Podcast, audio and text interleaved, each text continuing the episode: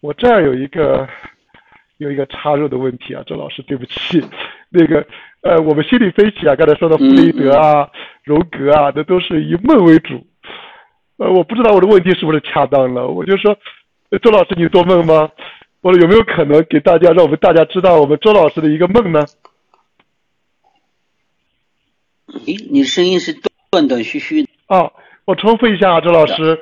那么我就说那个，呃，刚才讲到的心理分析，弗雷德也好，荣格也好，呃，啊，都是关注梦的，梦是梦是通往无意识的忠实道路啊。那么我我我不知道我的问题是不是恰当了。我刚才说了，周老师你会做梦吗？有没有可能让我们大家知道你的一个梦呢？周老师？啊，那个，我想梦肯定每个人都做梦啊。那个，其实我以前啊，就是我在呃，我在八十年代的时候啊，就是那时候那个中国那个呃，大家都比较比较热的时候啊，呃，那时候我也啊梦的解析啊什么的啊，呃，精神分析引论啊什么的。那看的那个过程中啊，我就做一件事情，我就是注意自己的梦。然后呃，非常详细的记下来，然后自己进行。呃，这这个事情我坚持了一段时间，啊，坚持了一段时间，我觉得特别有意思啊。嗯，这个当然我我是不太同意。实际上，弗洛伊德这方面的观点也是呃，现在实际上呃，现在那精神分析学派。比较那个不接受的啊，比较那个否定的啊，就是他过于的强调了那个性。啊，在那个无意识里面的作用啊，而去分析梦的时候，也容易从这个角这个角度去分析啊。呃，我觉得这可能是有一定的片面性啊。其实，嗯，当然也呃也有它的那个对的地方啊，也有它的合理性。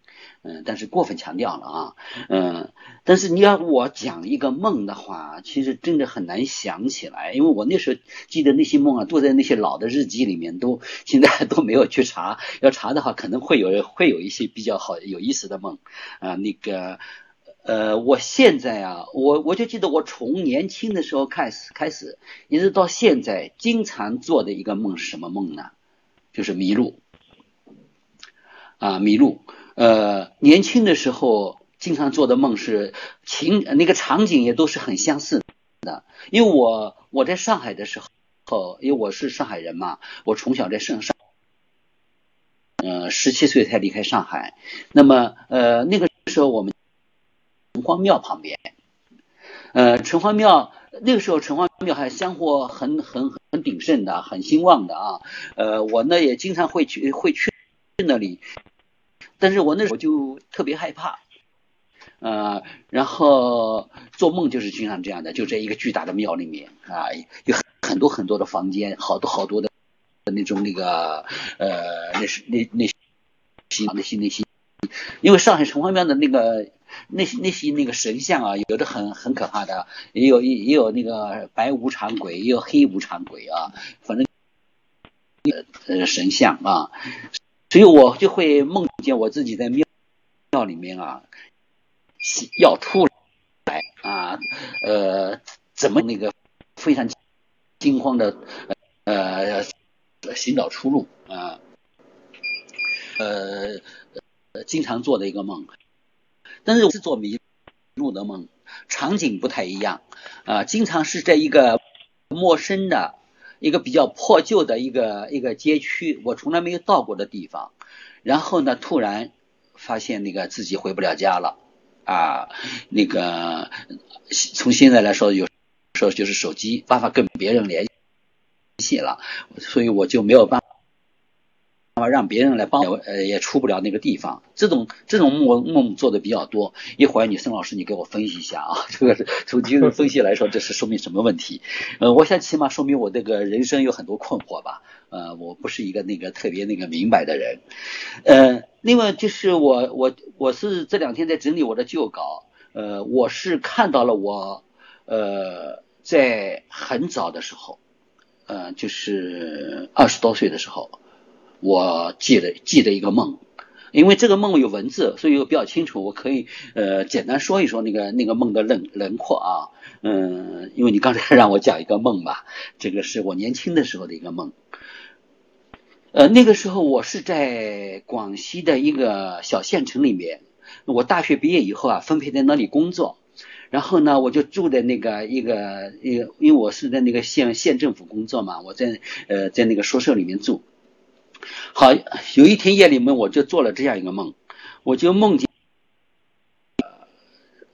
灯下用功，好，我就发现窗外有人，啊，我是住在三层楼，啊，所以我我发现窗外有人，窗玻璃外面有一个人影，哎，我就后来就呃推开窗子我去看，看见是个女孩，啊，这个女孩呢，啊，她。正在一种那个窗纱，再往外一看，我们那个楼区里面啊，好多那个窗外都挂了那个窗纱了。然后我再往下一看呢，他是站在一个长长的那个呃竹子做的那个梯子上面。哎呀，我那时候我就很害怕了，我怕他掉下去。呃，我就问他怎么回事啊，他也不说话，就非常哀怨的看着我。呃。这时我就很生气了，我说怎么能让派一个女孩做这样的事情呢？啊，太不人道了！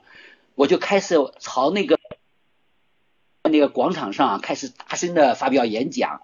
总的来说，就是在那个谴责这样的行为的不人道。这个时候，外面聚了聚起来很多很多的人，都是那里的居民啊，他们就开始朝我那个窗口，其实是朝我也朝这个女孩大声大骂啊。那一阵以后呢，后来那个。啊，我记得就是后来我就让这个女孩进我的房，然后我就很困，我就睡着着了，我就能记得她就是一直是用哀怨的眼光看着我，而且在哭啊。然后我梦见我第二天醒来了，其实还没有醒啊，还是梦里边。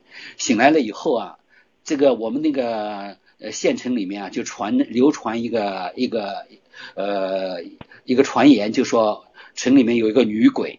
啊，披头散发的，呃，见人就追，追着就打，啊，大家都非常恐慌，啊，非常恐慌。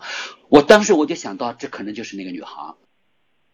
后来，呃呃呃，那个这些居民啊，我就跟他们说，我说都是你们造成的啊，你们那个在迫害爱一个人，他他才变成这样的。然后大家就求我说，那个你能不能？呃，跟他做做工作，别呃别打我们了，别别别害我们了。我说好吧，我就去找到了那个女孩啊，那个披头散发的，那那个时候形象完全是个女鬼。这个时候啊，很很有有意思，我那时候就给他讲黑格尔的逻辑学。这前一页我正在看黑格黑格的逻辑学，那么黑格逻辑学里面有一个否定之否定啊，我给我就给他讲这个否定之否定。而讲完这个以后，他就变回了那个女孩了。好，这个时候梦就醒了。这个，所以整个一个过程就是一个黑格的正题、反题，然后合题啊，回到了原来的样子。我不知道这个梦，嗯，说明了什么，怎么来解析？但是我呃很详细的记了这个梦。好吧，孙老师，你给我分析一下。谢谢谢谢周老师，难得。谢谢哈，那么，嗯，我看哈，我一直在听，一面在看这个大家的这个，大家的这这这个留言，呃，像开始说迷路的时候，那么有就有留言说我们都是因为迷了路才过来听周老师的这个演讲，我们由于迷了路，我们来读周老师的书，那么从周老师的书中间呢，去去寻找。迷路了嘛，就要去找路嘛，呃，这个真有意思，呃，我曾经啊，你呃，其实我我想，其实我呃，其实我想说一句啊，就是我们都是迷路的人，迷路是经常的情况。是啊，所以中国，我们不要指望，我们不要指望有谁啊能够让我们不迷路。我想迷路的人携起手来，一起来找出路吧。听好了哈，各位，然后。周老师告诉大家，就说是我们都是迷路者，都是寻路者，我们一起携起手来，来寻找我们的路。呃，尤其雾霾中国，就是你再好的视力，雾霾下不是也看不清路嘛。那么，呃，作为心理分析师，我可以告诉大家，我们做梦的工作，呃，做沙盘游戏，做其他的，我一向都认为人生本来是个迷宫，迷宫里面就是这个迷路哈，迷宫里面有一个鬼，呃，当然了，我不完全说是周老师哈，他是像在克里特岛，克里特是西方欧洲文明的心脏，这种神话的传说，欧罗巴，欧洲的名字就。和那个和那个故事有关嘛？那么 我写过心理分析理解体验，我和我的来访者怎么走进迷宫？嗯。那么迷宫里面一旦迷路，也可能迷失自我，迷失自己。但是呢，我们要面对挑战，面对恐惧，然后同时呢，我们也可能只有在这么一种探索中间，像周老师说的，我们大家一起来寻找路的过程中间，找到真正的自己。那么，当然了，刚才周老师讲了他年轻时候的梦，我一直听，尽管中间呢有一点点呃网络的原因哈，那么我还在，呃，如果这样哈，周老师，如果是荣格心理学哈，荣格蛮有意思的一个人，他那么喜欢尼采，他会把这个梦中的女生，不管是鬼还是个女生，还是，他会把它作为阿丽玛有个词。那什么是阿丽玛呢？阿丽玛呢，可能是我们男男人内在的女性。那这个内在的女性呢，就是你对她的态度，你想帮她说话，你们这么不人道，就梦中哈，包括的话呢，你而你说这么不人道，帮她说话的时候呢，就是和她建立了关系。如果她她她知道你在为她说话的时候，嗯，那么如果拿荣格举个例子的话，她这个所谓的嗯，就。内在的女性呢，对男人来说是灵魂的引路者。嗯，那这个灵魂的引路呢，我当时想到的就是你说的那个正反的一个和很有意思。荣格的红书，刚才对不起啊，各位，刚才我们开始八点钟以前，我和呃周老师我们谈荣格的红书。荣格红书里面的话呢，他经常用一些他的魔法学自于，源自于他的梦。梦呢是无意识的一种世界，一种存在，它和我们的思维理性逻辑可能不同。所以我当时深受启发的是，我们我们周老师在年轻的时候，在年很早很早以前在广西的时候，一个县城里面的时候，然后梦到的一个梦，三层楼，这三的数字啊，这个这个啊，这样一个女生还站在珠子上，珠子的梯子上哈。那他们讲中国有中国有三大象征。早期的时候哈，我觉得很有意思。龙是我中国的象征，然后呢，说珠子是中国象征，中国元素吧。嗯。然后呢，中国的建筑。嗯。那我觉着是，呃，我如果借用荣格的心理分析的时候，就是单单那一句话，就是帮他发生了，就是说，就那个时候的人道哈，放在今天呢，切到别论，在那个时代，我们周老师一口就说叫出人道的时候，我觉得挺有意思的。所以这是一个，嗯呃，我会记下周老师的梦。那么我看大家呢已经等待很久了。啊，那个一个，另外一个我就补充一下哈。你分析的很呃呃。那个嗯嗯。刚才讲到讲到 Pauly，Pauly 呢一个获了诺贝尔的物理学奖，呃，他的老师是波尔，波尔呢也是物理学获得者，都是很喜欢中国文化的。荣格帮他分析了一千四百个梦。那我为什么刚才问你的问题呢，周老师？我我前两天梦到你了，关键。那我梦到我们周国平老师第一次，那么第一次梦到周老师呢，可能和这个会议有关。就是我刚才呢，我一个是忙，我知道周老师也忙，所以我们周老师给得到准备哲学课程哈，大家都期待吧。那么我们呃最最近呢，就是三月的呃四月二号到四号。我们有第八届心理分析中国文化国际论坛，在这个第八届哈，请了好多高手，什么易经啦，像刘大军啦，什么道家啦，我们任法荣道长、胡福生啦，佛教有季法师，季法师是我们周老师的好朋友，嗯，当然季法师也是我的好朋友，我们周老师和季法师有对话，大家可能都关注了。那么还有陈明老师，还有国际心理分析师、沙盘治疗师，所以我这个梦呢。是和周老师参加我们大会有关，所以我今天呢，嗯嗯，我就为周老师能不能开会，所以刚才为周老师的梦，所以那这样好，就是我看了一下的话呢，就说是，呃，我们还有二十分钟，呃，原来呃我们应该留给大家，我还有好多问题本来是准备给周老师的，那我呢就是现在呢，包括我们的主持人，我们的这个呃把问题提出来，好吧？那我。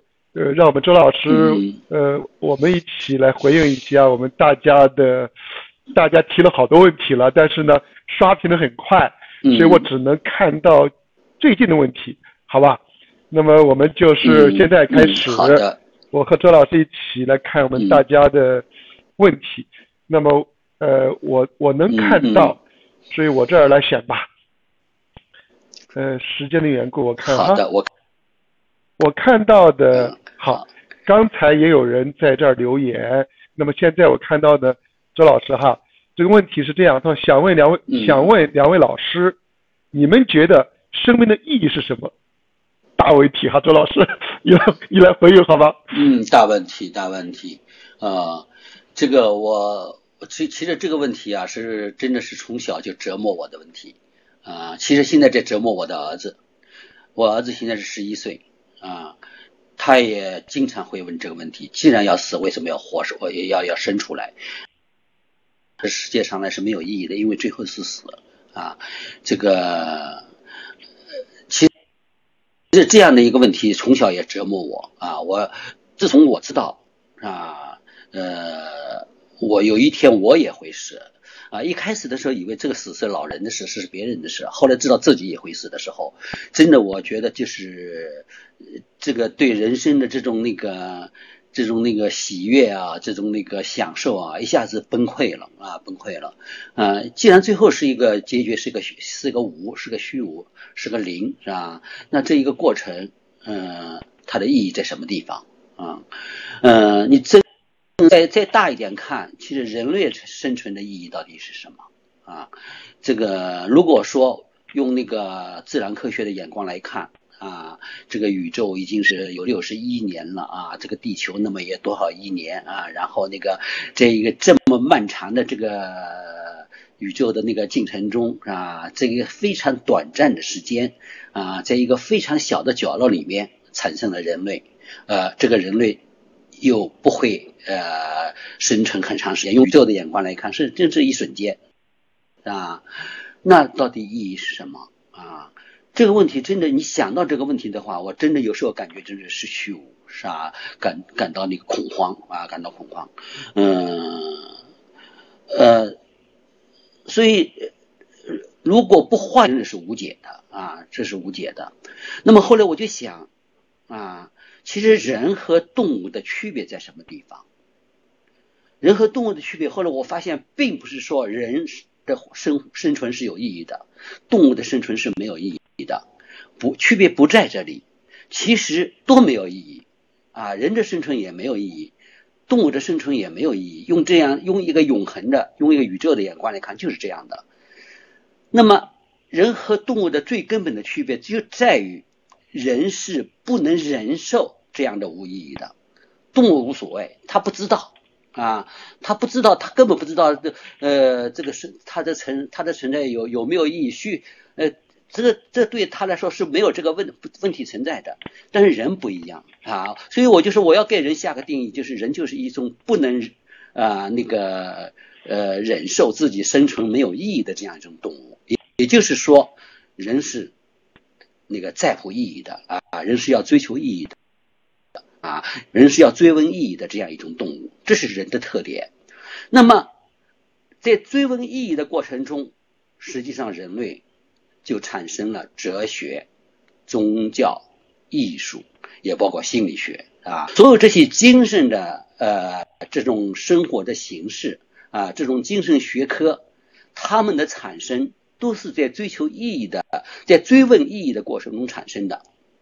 呃，有了哲学，有了宗教，有了有了艺术，有了心理学以后，哎，人发现活着还是挺有意义的啊。就是说，实际上寻求意义的过程本身，让人感受到了生活的意义。后来我发现就是这么回事啊，就这么回事。你要去找一个终结答案是找不到的。但是我自己也感觉，我在不断的思考这个问题的过程中，让自己的精神生活啊变得比较深刻了啊，比较宽广了啊，在这样一个状态中，我感受到了一种意义。好像我现在只能给出这么一个回答。好啊，谢谢周老师。那么，那引起我的一些一些感慨和，呃，周老师啊，真呃，今天碰巧啊，今天下午一个记者来采访，问到我的讲课的时候的一个，就说是一个例子，就是我小时候，我说小时候五六岁的时候哈，文革，呃，文革，那么文革，我会想到，我我会有一有有一种深深的抑郁。这种抑郁是怎么产生的呢？可能是因为父母不在了，因为文革的缘故。然后我说呢，就是那么抄我们家的人把我们的书也烧了，就是房子前面的燕子窝也打破了。在文革开始以前的燕子是我的催眠曲啊，就这些变化可能导致我的一个抑郁。但是我就想到死，呃，六五六岁、六七岁的孩子是想不通的。那么别人可能也无忧无虑吧？所谓无忧无虑是是因为他孩子不理解嘛文革的意义。那我呢就经常孤独，也不叫孤独，我就不去玩，然后老想着死。一想到死的时候，哈，周老师知道，真的就是一种深深的哀伤，说不出来的。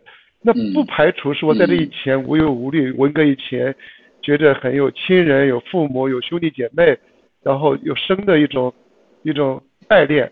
刚才说的爱字，但是呢，想到死的时候，就你不管怎么样，你都要死，死了以后灰飞烟灭，然后。又既不能理解，陷入我很难受很难受。这个时候我讲课的时候，那我怎么去治疗疗愈他呢？我就说的我奶奶，我奶奶过来就是搭个板凳陪我坐，是不是想到死了？问我，他知道我肯定又想到死了。所以刚才周老师的一番话，让我想到我童年的抑郁啊。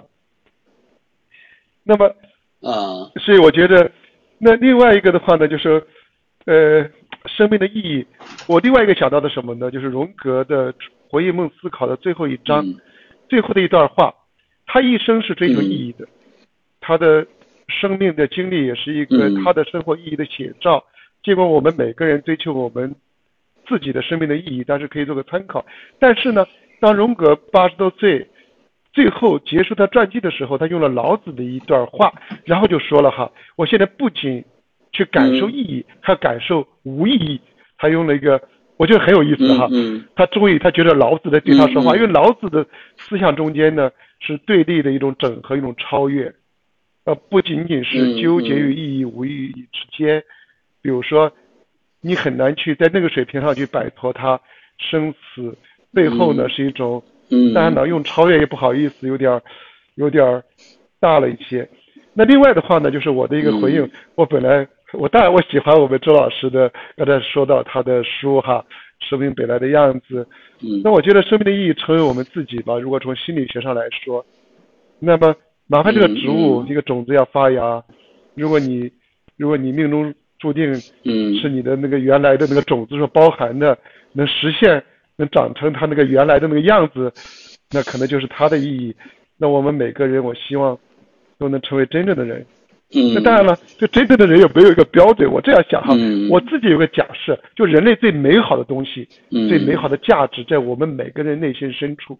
嗯，如果我们这一生有幸能实现它，能把人类我们每个人包含的最美好的东西展现出来，然后发挥出来，可能就是人生的，算是我的一个回答。当我在老的时候，就是像荣格去感受无意义的时候。可能就像我们周老师在他的年轻的梦里面的一个正反合，一个就像禅宗的不同的境界啊，见山是山是吧？周老师？到时候有个有个否定的时候，然后重新找回自己，那可能是真正的自己，真正的意义。好，那么我看哈，第 第二个问题也比较复杂，呃，时间的缘故哈，时间的缘故，第二个问题呢是，哎。周老师哈，他问我们人要怎么做才算是过好了这一生？请问两位老师对自己人生的好这个标准是怎么样的？周老师，哦，对自己人生的好啊，就是怎么样才是满意的啊？是这个意思吧？大概这个意思。嗯。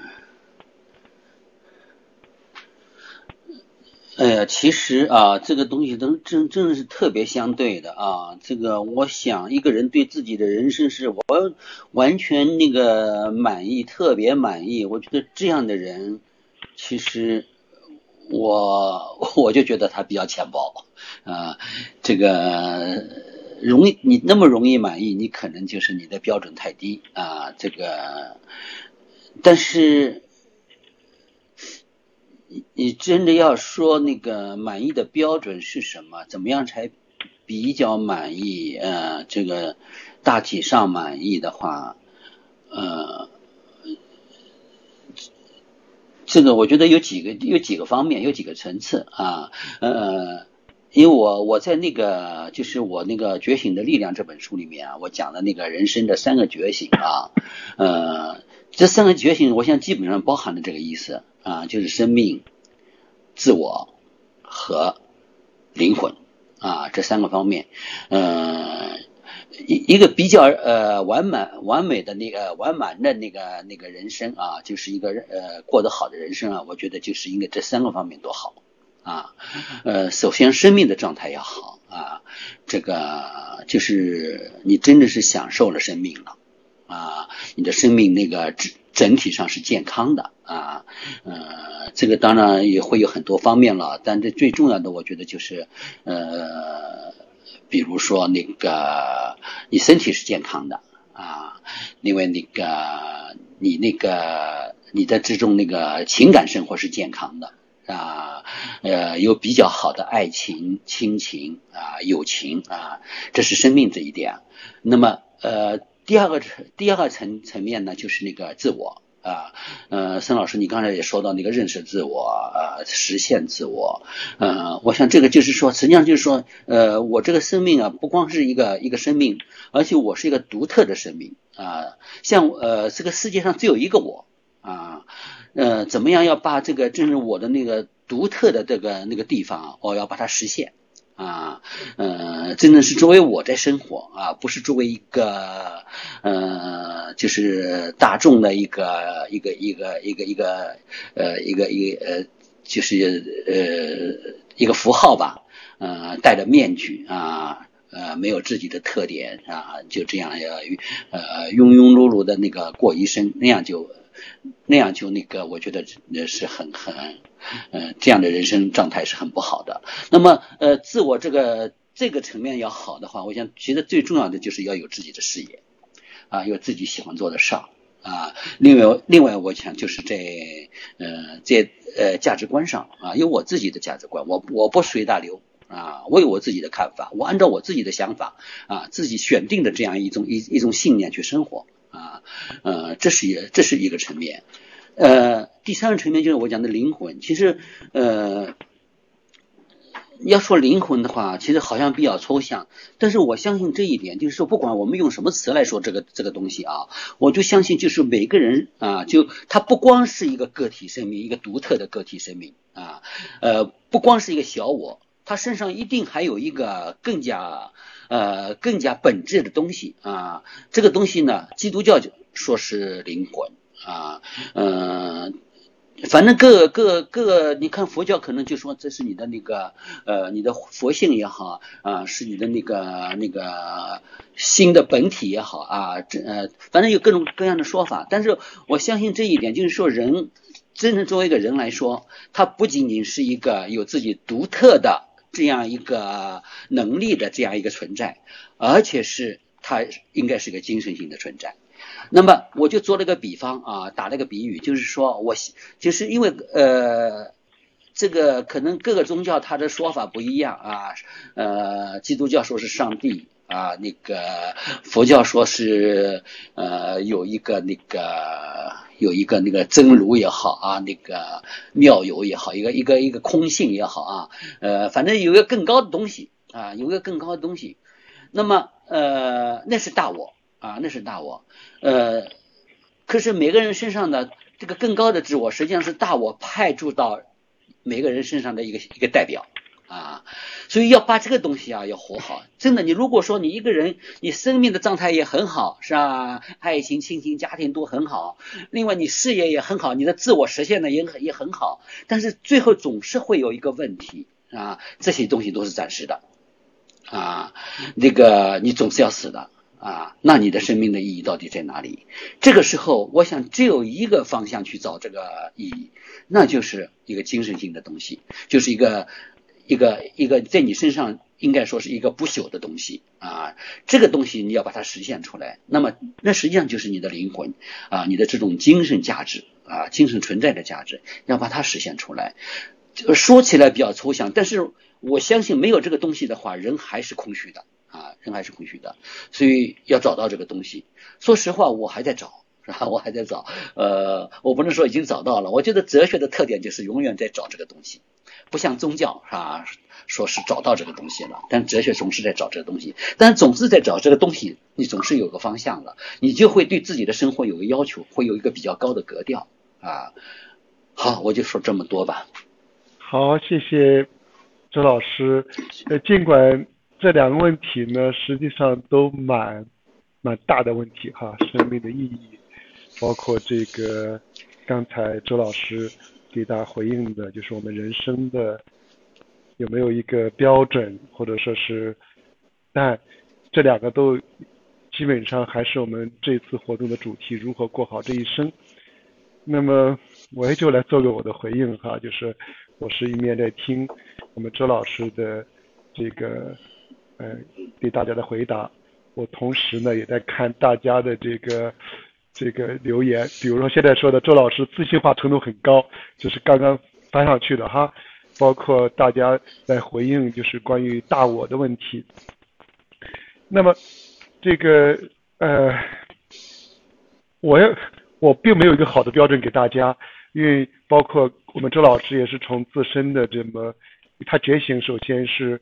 觉醒的力量，哈，是我们周老师的一本书，呃，讲这个生命的觉醒、自我的觉醒和这灵魂的觉醒。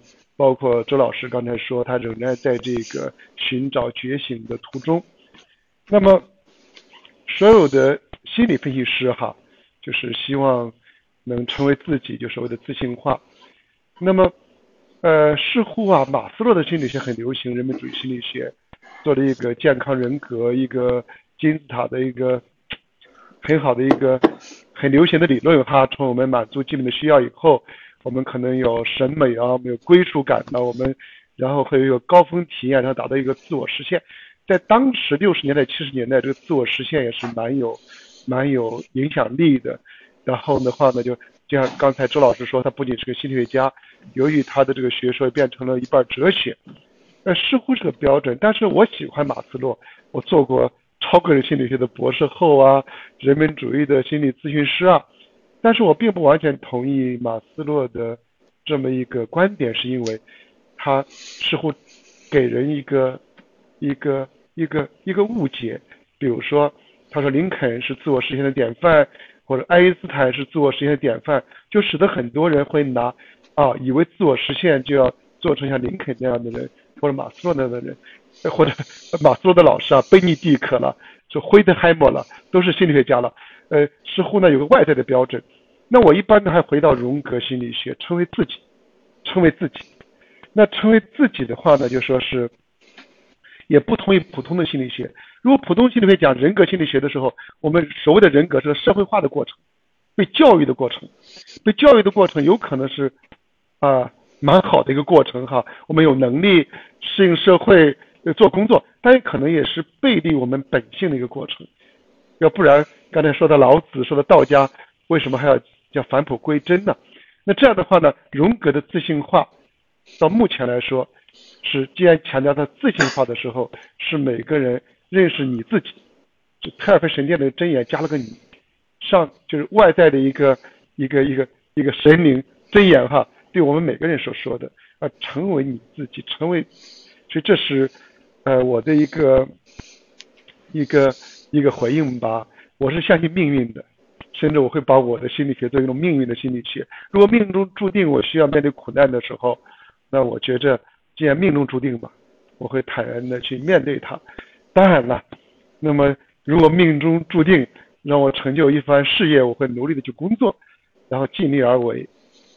时间的缘故呢，我就稍微展开一点，准备做今天的结束。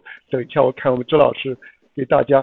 那么，我我延伸一点的话呢，就说是呃，我们周老师的这个觉醒的力量。刚才时间的缘故哈，他给大家介绍了，并且说了一句话，他仍然在寻找这个觉醒的力量也好，不管是生命的觉醒、自我的觉醒和灵魂的觉醒，都并并非已经完成的一个。事业或者已经完成的，而是一个仍然在进行的。那么我刚才好几个留言，本来我希望在线的能帮他做些回应，就说刚才我提到我梦到了周老师，为什么我梦到周老师呢？和我们呃今天开始以前的，我就给周老师介绍，我们叫第八届心理分析中国文化国际论坛，持续了二十多年哈，那是荣格学派的一个三年一次的生一个大会。那么我就邀请了刚才举例啊，像刘大军老师、易经啊，反正能代表我们中国文化的一些学者一起在西安。那么这大会的主题，我用了一个觉悟与自信化。所以刚才周老师讲的这个觉醒的力量，让我有了这么一个连接：觉悟与自信化。那么我就想把它回应一下我们今天的这个主题：如何过好这一生？觉悟呢？不仅仅是禅宗、佛教讲觉悟，道家不是也讲悟道吗？然后我们佛教不是有也要强调悟性吗？但是呢，我们团队称为核心心理学，我就把这个悟字也算送给大家了，一个心字旁，一个无，一个口。一般人呢，我们都有一个我，自我我，这个我呢，在心，在我的心理学上来看很重要，但可能带来一些麻烦，比如自以为是啊。自大啦，然后，那么这就有个概念，就是自信是相对于自我，所以荣格会说这个这个自我是个情节，那么我们要寻找自信，那么自信的话，荣格就用了庄子的一句话，是齐物论上的无上我，无啊，上面一个无，下面一个口，那么在我的理解中间。庄子说的这个“无”是自信，是内在的心我或内在的真我。那一旦你遇到了这个真我，遇到真心，就有我们汉字的“物”字。我们中文有思想，大家放慢一点点哈。思想，我们有情感，我们有意志，这三个词组是心理学的三要素。放到中文里面，思想都有心哈，各位，情感都有心，然后意志都有心，以心为本哈。那我们不仅我们都想聪明哈，聪字有心，我们都想有智慧，慧字有心，我们都想获得觉悟的悟，其中有心，所以这算是挺有意思的一个巧合。那我也算是当然了。那么时间的缘故，我们准备结束的话呢？呃，周老师的书，这个自生生命本来的样子哈，是新新的一个出版社编辑的周老师的一个选集。那么，那你们呃书店也好，会看到周老师的好多书。那么，包括刚才提到的这个觉醒的力量。那么，如果说是就近想了解心理分析，那我们下个月初哈，四月二号到四月的四号，西安呢有一场盛会。就是觉悟与自信化，东方与西方。那么，或者说呢，还有很多国际有名的心理分析师、沙盘治疗师、梦的工作师。呃，具体的问题呢，可能要找具体的回应。那么难得有机会，呃，有周老师，有你们在线的各位，然后我们一起，然后足足用了一个半小时。现在我这个时钟呢，是已经过了五分钟。那么我就准备首诗，这样，周老师你要给大家说什么？我们准备结束，周老师。好，好的，好的。那个盛老师，你对这个物，那个我看那个荣格对那个自信的那个界定，就是具有神性，乃真我。啊，我觉得这个这个界定特别好，就是说，是我们要实现自我。但这个自我有两个层面，一个是一个呃一个独特点的，有自己的各种优点的这样一个自我啊呃，但是一个更高的层面就是具有神性的内在真我啊，那个真我，如果我们能够达到那样一个呃那样一个境界的话，我想这个人生就圆满了。呃，这个就是心理学者。谢谢周老师，我就说谢谢周老师。我在读你的《觉醒的力量》的时候呢，周老师就是这个自信的神性的含义，和你所说的那个灵魂的觉醒的时候的大我可能比较相近。那么，对对是的，是的，真的，我也觉得是这样。呃，谢谢周老师。另外的话呢，我有四个字送给大家吧。呃，然后二零一八我们这个这个心理学，我用那个微会所怀。这个微呢，我喜欢用心字旁的这个微，不是口字旁的微。慧呢，就是贤惠的惠，本来通假也是智慧的慧。所，所以的所怀呢，繁体字也有心。那么下一句话呢，当然是伟德所福。而为会所怀的这个慧字呢，实际上是上面是个纺砖，织女，命运的女神是三个织女的三个纺织女神，织好我们人生的。人生的纺线啊，然后呢，我们大家都了解哈，所谓的三个女神都是纺织的，那我们还有织女，还有，所以我就用了“慧”字，不管是贤惠的“惠”，还是这个智慧的“慧”，呃，微慧手环送给大家，谢谢我们周老师，谢谢我们在座和在线的各位，好，好，今天到这儿，再见，谢谢大家，好的，再见。